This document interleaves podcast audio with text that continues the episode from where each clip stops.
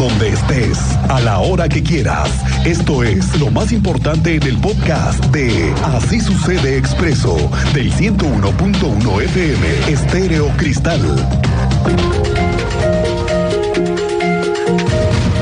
¿Qué le parece que ahora se ha lanzado un nuevo festival, pero para promover la visita a Cadereyta y obviamente sus alrededores, por supuesto, la ruta del vino, que es uno de los principales productos para nuestros turistas y que claro, lo van a incorporar ahora, pero en una ruta para motociclistas, motociclistas, hombres y mujeres de todo el país que vengan a visitar Querétaro.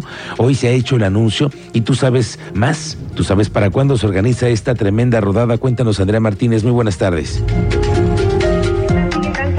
buenas tardes y también a toda la audiencia. Pues así es, la Secretaría de Turismo Estatal encabezó el anuncio de la primera edición del Festival de la Moto en Cadereyta, el cual, bueno, pues se llevará a cabo en este pueblo mágico del 28 al 30 de abril. Para este evento, bueno, pues espera la generación de una derrama económica de 5 millones de pesos y una afluencia de más de 5 mil visitantes, de los cuales mil serán motociclistas locales y de otros estados del país. Y bueno, al respecto, el integrante del comité eh, organizador, Víctor Francisco Paredes Jiménez, destacó que este festival será en un ambiente 100% familiar y que el objetivo es generar y reactivar el comercio local. Escuchemos parte del mensaje que daba durante la presentación de esta primera edición del Festival de la Moto en Cadereyta. El evento es de tres días, el evento es del 28 al 30 de abril Vamos a tener área para acampar para todo el motociclista foráneo. Va a haber un área infantil también. Tendremos eh, área gastronómica. Va a haber clínicas de cultura vial. Va a haber pláticas de concientización. Y se va a llevar a cabo también un simulacro de rescate de cómo vamos a enseñar a nuestros hijos cuando sucede un percance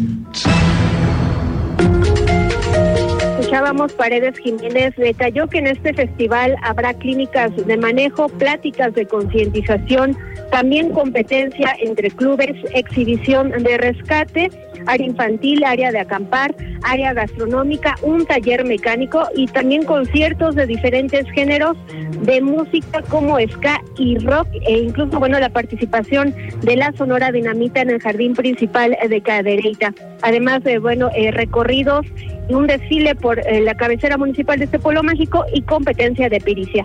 Eh, finalmente, bueno, pues informó que paralelamente se realizará el Festival de la Barbacoa, también habrá bailes regionales, así como están comerciales y artesanales de personas originarias de Cadereyta. Esta fue la información, Miguel Ángel. Gracias, Andrea Martínez. Estamos pendientes y vamos a ponerle ojo eh, a este primer Festival de la Moto porque en esa zona, en donde en Ezequiel Montes, por cierto, últimamente ha habido un exceso en la venta de bebidas alcohólicas y luego muchos motociclistas en esas rutas, Qué peligro. Ayer lo comentábamos, ¿lo recuerdas? Que incluso la gente lo participaba de esa manera. Sí, los retenes que se necesitan, los hemos visto con automovilistas que han tenido excesos en la velocidad y con las bebidas alcohólicas. Y mire lo que pasó el fin de semana con los ciclistas.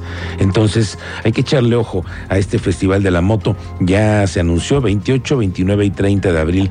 Al final de este mes lo vamos a estar reportando. Bueno, por cierto que ahí se aprovechó para hablar con el alcalde de Cadereyta, Miguel Martínez, porque ya es muy difícil hablar con él. Dicen que si no es en sus terruños, no recibe a nadie y aprovecharon los compañeros de la prensa para preguntarle sobre un asunto que tiene que ver con un presunto despojo de tierras a integrantes de la Sociedad Cooperativa de Sibanzá, este lugar en Cadereyta que es una isla y que se ha convertido en un destino turístico muy peleado por desarrolladores. Y como hay muchos intereses económicos en esa zona, pues el presidente municipal de Cadereyta, Miguel Martínez, sostuvo que nadie ha despojado a nadie de sus tierras. Pero nosotros, nos enteramos que la cooperativa interpuso una denuncia ante la Fiscalía General de la República por los delitos de peculado y fraude, porque acusan al gobierno del estado de haberlos engañado para hacerse de cuatro hectáreas de tierras ubicadas en la isla de Sibanza. Explica el alcalde que en esos terrenos ubica el Hotel Alanzuelo y que para su construcción con recursos federales y estatales, el gobierno debería tenerlos a su nombre tal problema, nadie los ha despojado porque nadie se ha llevado su tierra, su tierra sigue ahí. para poder el gobierno estatal, municipal o federal construir con recursos públicos eh, una obra de infraestructura, eh, forzosamente el terreno tiene que estar a nombre del municipio o del Estado. Y es así como está, a nombre del Estado. Entonces nadie los ha despojado. Y por cierto que hablando de turistas y de números de la temporada vacacional que apenas está a la mitad, la secretaria de Turismo, Adriana Vega, informó que se registró una afluencia de unos 175 mil turistas, una generación de más de 860 millones de pesos durante la primera semana de vacaciones de Semana Santa, que se ha reportado una ocupación hotelera del 60% en Querétaro jueves y el domingo santo recibimos alrededor de 175 mil turistas y tuvimos una derrama económica de 860 millones de pesos, que es el reporte de la primera semana. Desde luego falta la segunda semana, la de Pascua. Y en ocupación hotelera nos fue muy bien, eh, llegamos a un 60% en todo el estado, pero sobre todo viernes y sábado eh, logramos un 80% entre la capital y distintos destinos. Oiga, y otro alcalde que trae broncas en serio, y mire que ahora frenar un desarrollo tan importante como este parque eólico que se ha construido, pero que por temas de trámites no ha podido comenzar sus operaciones. Y traen un enredo entre trámites y quejas del desarrollador con el proyecto, porque resulta que en Huimilpan y en su administración es un verdadero caos.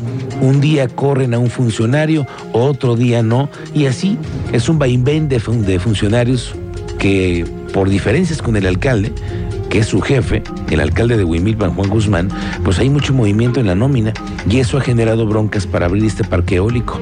Y el alcalde Juan Guzmán finalmente dio una versión de lo que está pasando. Tú la conoces mejor, Alejandro Payán. ¿Cómo te va? Buenas tardes, bienvenido. Buenas tardes, efectivamente, como lo comentas, el alcalde de Huimilpan, Juan Guzmán, afirmó que este mes de abril y garantizó que para este mes ya inició operaciones el parque eólico, aunque siguen en pláticas para la otorgación de la licencia de funcionamiento con las concesiones del parque. Es decir, que aún digo que faltaban algún par de documentos nada eh, importantes para eh, echar a andar este mismo mes el parque eólico. Si te parece bien, Miguel, escuchemos lo que nos comentó el alcalde de Huimilpan, Juan Guzmán. Precisamente es todo, todos los procedimientos están caminando precisamente para que eh, podamos, podamos darle la atención necesaria a los empresarios para que pueda caminar no nada más eso, sino todo lo, todo lo que se requiere. Okay, ¿Ya se han reunido en algunas ocasiones con ellos? ¿Falta algo por parte de ellos? Eh, son, son documentos que, que prácticamente eh, muy sencillos, a los cuales este, yo espero que en una semana ya los podamos agarrar y tener para que podamos comenzar a trabajar.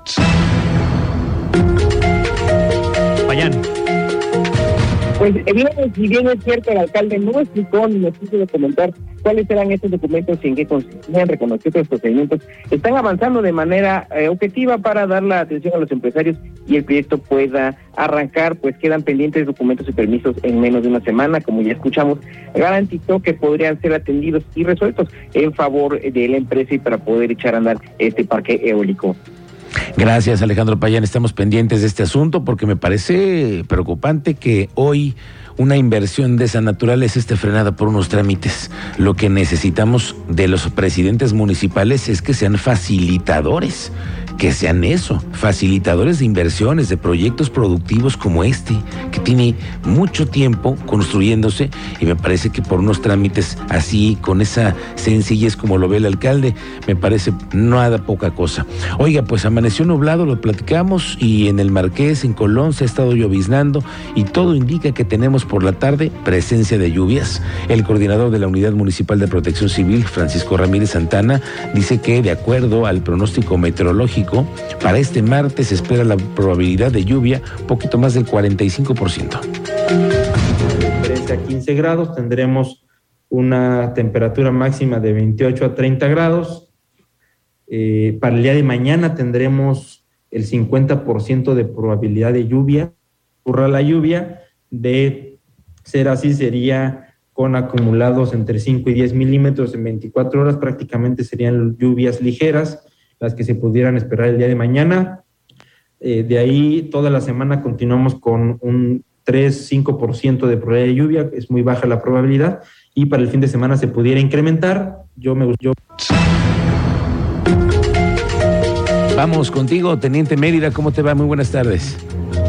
Muy buenas tardes, Miguel Ángel. Muy buenas tardes a nuestra audiencia para informarles que la Fiscalía General del Estado ha detenido a un hombre y una mujer por su presunta participación en el asesinato de un hombre en Tlacote el Alto. Los hechos fueron el pasado 2 de abril de este año en el libramiento norponiente a la altura de Tlacote el Alto. Según las investigaciones, la mujer detenida era pareja sentimental de la víctima y junto con el hombre que vivía en el mismo domicilio planearon su muerte. Esto ya está eh, avanzado, ya que se les vinculó a proceso, se les presentaron las pruebas al juez, este dio eh, por visto bueno lo que se le presentó por medio de la fiscalía, los vinculó a proceso y están bajo prisión preventiva. Catearon el domicilio donde ellos vivían junto con la víctima y se hallaron indicios que llevaron a los investigadores a solicitar la orden de aprehensión y posteriormente ser detenidos. De esto les vamos a tener detalles y un homicidio también en Ajuchitlancito, Pedro Escobedo. Detalles, adelante Miguel Ángel. Gracias, Teniente Mérida. Estamos pendientes contigo más adelante. El presidente Andrés Manuel López Obrador presentó una nueva sección en la mañanera. ¿Qué le parece?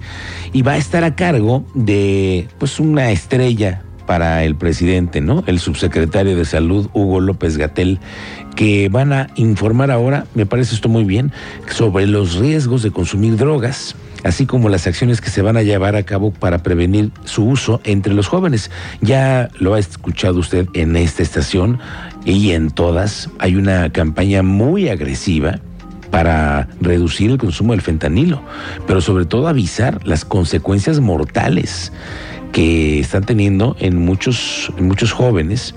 Y bueno, pues el tema del fentanilo, ya ve que el presidente lo tiene con mucha preocupación. Y qué bueno, porque la nueva sección se lleva por, el nombre de Prevención Social de las Adicciones, arrancará dos días antes de la reunión trilateral que vienen teniendo los gabinetes de seguridad de México, Estados Unidos y Canadá, que va a ser en Washington, con miras a crear un frente común. Sí, eso es lo que se necesita, un frente común en contra del consumo de drogas, principalmente el fentanilo. El presidente López Obrador dice que esta sección se va a presentar periódicamente en las conferencias matutinas, donde se va a dar a conocer la información sobre el daño que causan las drogas. También se van a hacer públicos los materiales que se van a repartir en escuelas, sobre todo para ampliar el impacto de la información en los jóvenes.